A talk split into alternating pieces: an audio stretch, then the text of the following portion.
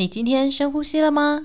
欢迎来到瑞妮小姐深呼吸，我们一起深呼吸。大家好，我是瑞妮小姐，在这个频道里，我会跟大家分享生活大小事。婚姻难，育儿更难，让我们一起深吸一口气，在这里疗愈。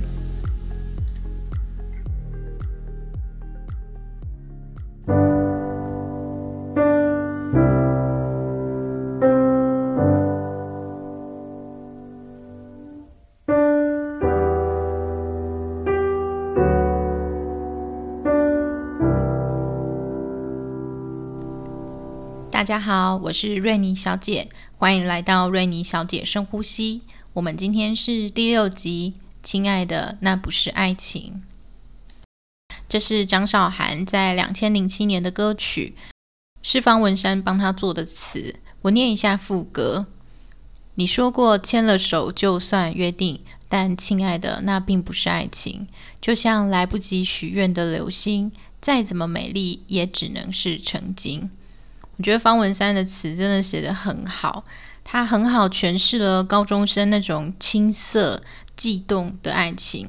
我相信二十岁、三十岁、四十岁的爱情都长得很不一样，因为我们要的不一样，对方能够给的也不太一样。我自己二十岁的恋爱很呆萌，我觉得英文字 “silly” 这个字非常贴切。我的。高中生大学联考地理是顶标，我记得我那一年考了九十二点五分，只错三题。但是我那时候居然跟男友跑去西子湾要看日出，等了半天都没有日出，然后太阳光就从我们的背后渐渐升起。请问西子湾怎么可能会有日出呢？二十岁的爱情真的会让人家变笨，然后很傻气。三十岁的爱情，我觉得有很多想象。你对于未来你们的家要怎么组建啊？然后你们婚后的生活会长怎样？我觉得我的三十岁爱情有很多想象。我觉得四十岁的爱情又长得很不一样，好像会在现实生活中有很多妥协，很多考验。你如何要在上有老下有小，在这么苛刻的现实生活中，展现你对对方的爱，或者是接收对方给你的爱，我觉得好像会被现实消磨的很多，所以影响了你的表达，或者是影响了你的接收。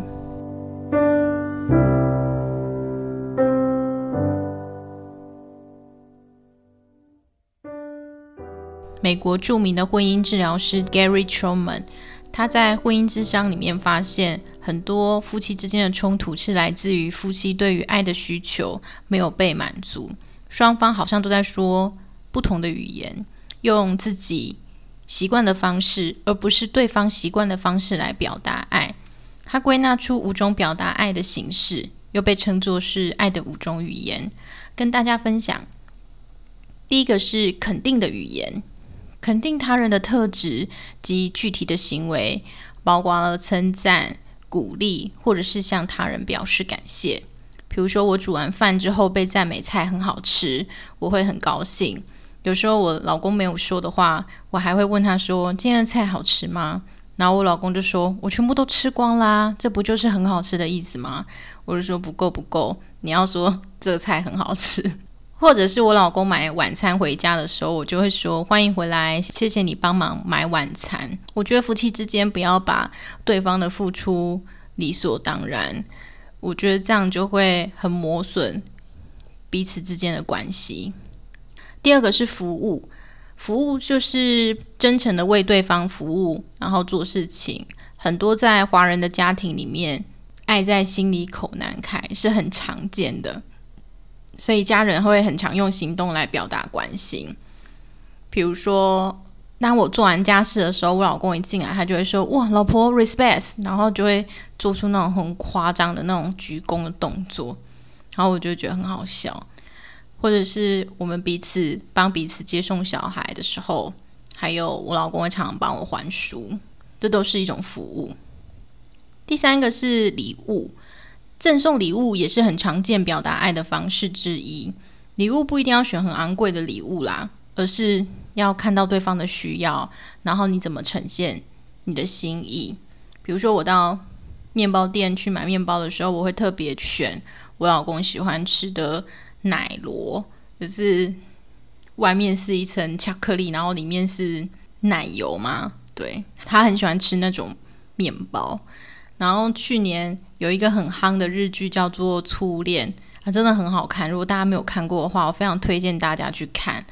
然后我老公虽然没有陪我看，但是他去年的圣诞节礼物就是送我自弹自唱的初恋主题曲。那个初恋主题曲是日文，所以我老公就用他很破的日文来唱歌。这大概是他第一首日文歌，然后也是最后一首。虽然他的日文很破，然后那个 pitch 也不是很准，但是我真的觉得好，我有收到他满满的诚意。第四个是精心时刻。精心时刻就是两个人彼此陪伴彼此，然后把注意力放在对方身上，一起去做喜欢的活动，比如说约会啊、聊天、看电影。我觉得有了小孩之后，通常都是孩子睡着的时候，我们才有这个时间。那很多人的确是透过相处来感受到被对方爱着。第五个是肢体接触，肢体接触。不一定是性行为啦，其实只要牵手、拥抱、搂肩、亲吻，都是一种身体的接触。那这些接触都可以让夫妻或者是伴侣感受到关爱，然后增进夫妻的情感。大家知道你们自己喜欢什么吗？其实网络上有可以测试，我发现我这五个相度都很高。不知道这样子是很好取悦的意思，还是不太好取悦的意思？大家可以。测试看看，然后你要让你的伴侣测试看看，所以你就会知道说，你伴侣喜欢的跟你喜欢的可能是一样的，那你就继续往这个方向前进。那如果是不一样的，你们就要试着调整一下。我觉得要用对方喜欢的方式来表达爱他。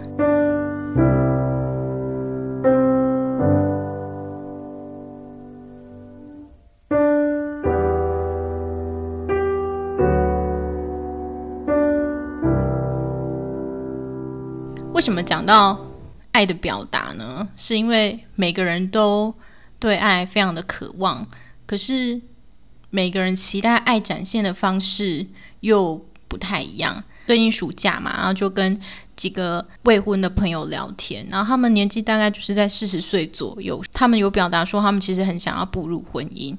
那我就说步入婚姻想要得到什么呢？然后他们就说想要得到小孩，然后或者是有人想要。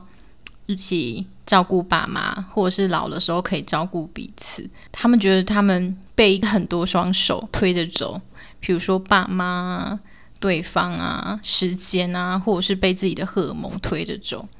其中有一个朋友，他他其实有一个对象了，然后见过双方家长啊，但是他对于这段关系，他有很多的怀疑跟不信任，可是又好像已经到了谈婚论嫁的部分。就是脚已经踏一半了，可是他对于这段关系还是有很多的怀疑。特别他在跟对方核对说，然后是不是要住在一起啊？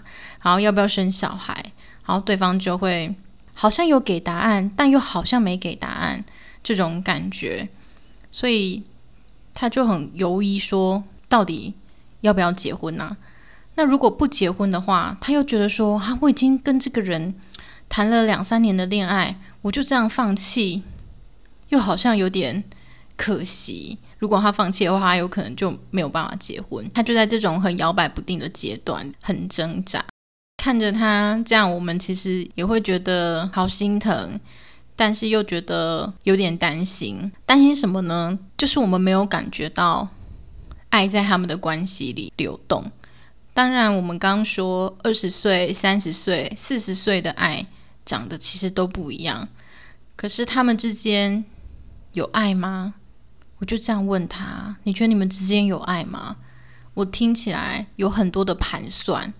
你现在就在评估说这桩买卖到底划不划算？他就说：“我想过最坏的结果就是好，我们后来相处不来，然后就离婚了，然后我可以得到小孩。”我们听了就觉得哇，还没结婚，然后你就想到离婚，你可以得到小孩，这好像不是个好兆头诶。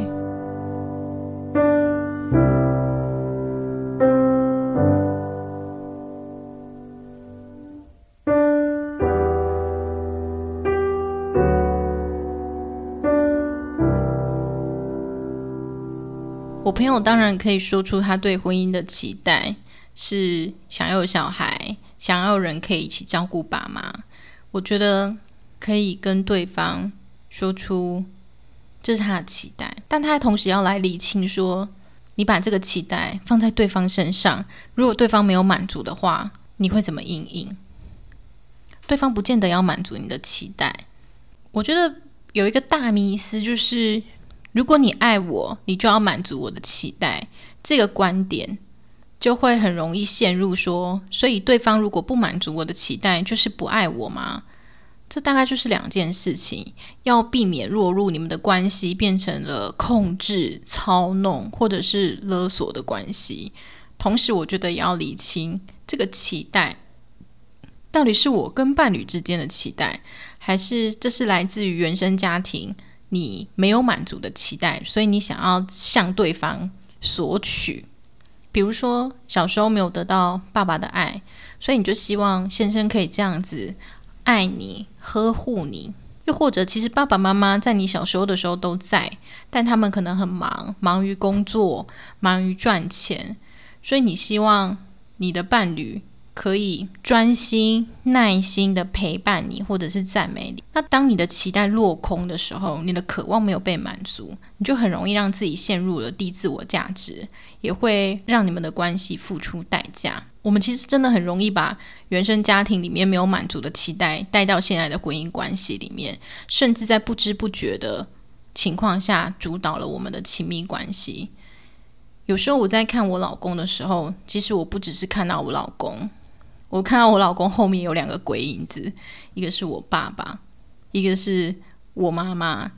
我爸爸就是很不负责任，然后成天在外面花天酒地啊，所以有时候我就会把那个不负责任的帽子扣在我老公身上。比如说牵小孩的联络簿啊，他就说他会签，但他可能就签个一两天，后来就忘了。那小朋友已经很多天没签联络簿了，我就跟我老公说：“你不是说你要签联络簿吗？”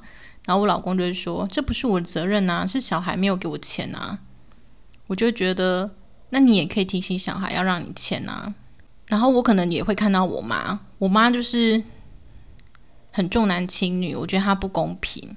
为什么男生可以想念书就去念书，想玩就去玩，但女生却一直要待在家里相夫教子啊？我也会把这种不公平的情绪丢给我老公。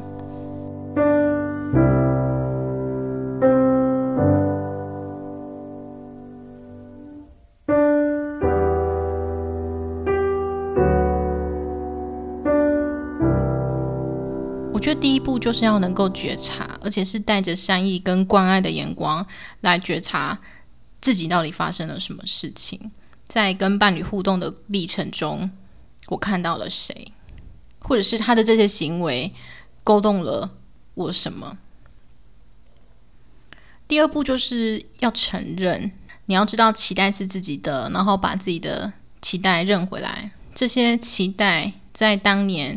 非常重要，也深具意义。比如说，期待我妈要公平，期待我爸要对这个家里要尽责，这些期待在我特别小的时候都非常重要，而且深具意义。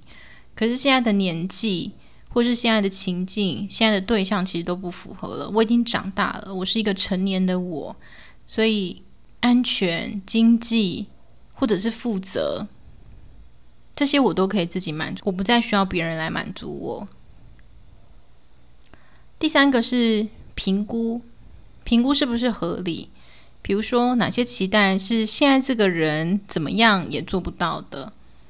哪些期待是合理的？哪些期待是符合现在的情境的？